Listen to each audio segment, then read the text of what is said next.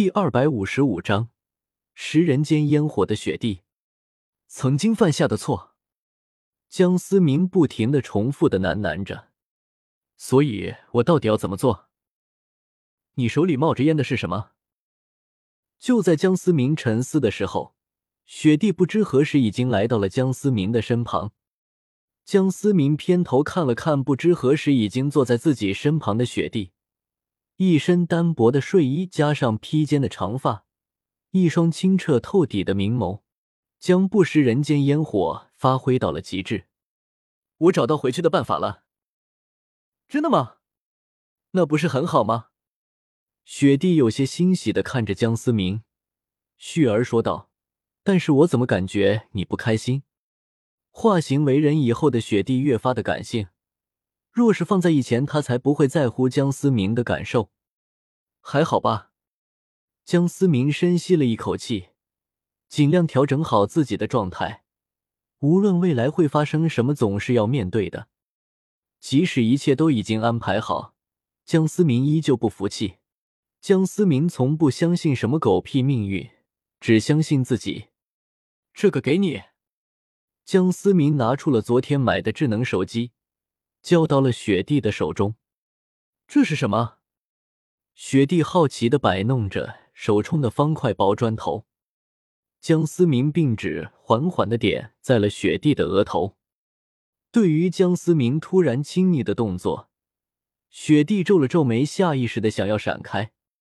别动！江思明低沉的声音仿佛有着魔力一般，原本有些反抗的雪地真的就乖乖的一动不动了。澎湃的精神力顺着江思明的手指瞬间冲入了雪地的脑海之中，无数的记忆碎片在雪地脑中闪过。这就是你在这个世界的所有记忆吗？雪地细声的说道。也不知道是不是因为接受了江思明的记忆，感觉和江思明的关系更加的亲密了。还真是普通，一点也不像你。雪地突然笑着说道。那一笑是刹那的芳华，让江思明都有些入迷了。江思明前二十几年的生活确实挺平凡的，无论是工作、长相还是家庭情况，都是普通的不能再普通。我发现你好像越来越不像你了，没想到你也有食人间烟火的一天。江思明笑着说道：“哦，是变漂亮了吗？”雪地摆弄着头发。一脸期待的看着江思明，江思明还是第一次见的雪地在意自己的外在，有些怪怪的说道：“你不会是喜欢上了我吧？”“哼，我只是学着如何去融入人类的生活，拿你练练手罢了。”雪地双手交叉于胸前，一脸傲娇的说道。然而雪地却没有发现，此时江思明这眼睛直勾勾的通过那崩开的纽扣产生的缝隙。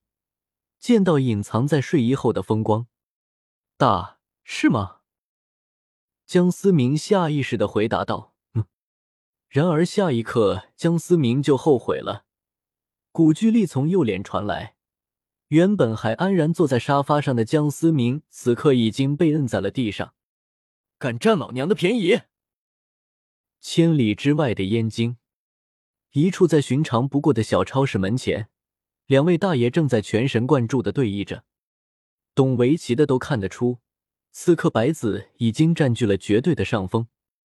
其中一位缓缓开口说道：“老李呀，你的技术可退步不少啊。”没办法，最近小鬼太多，老头子我心烦喽。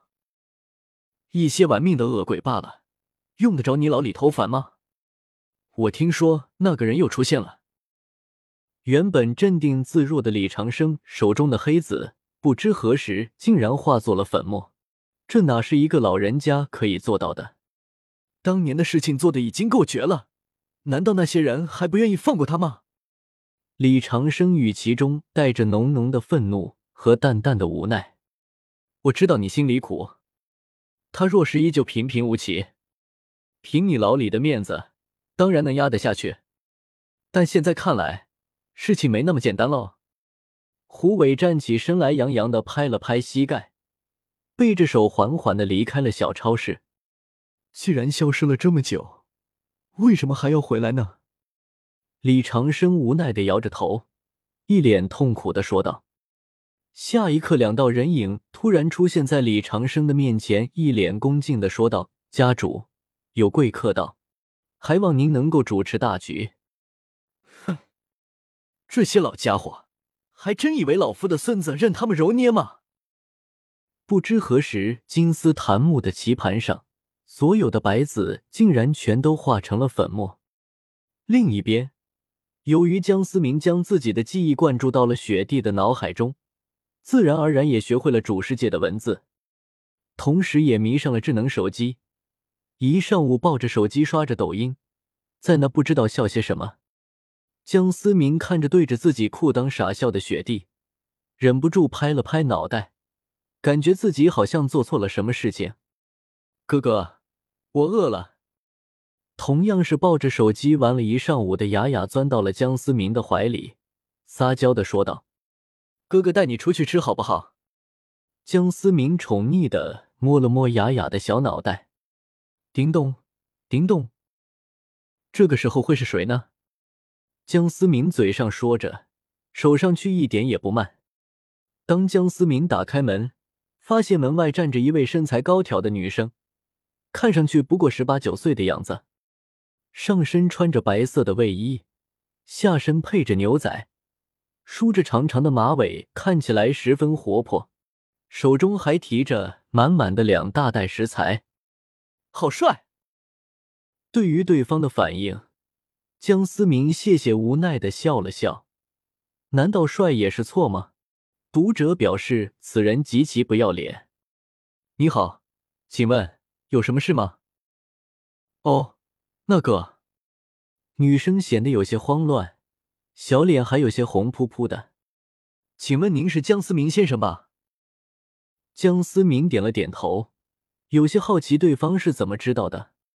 您好，我叫尹依依，您叫我小尹就可以。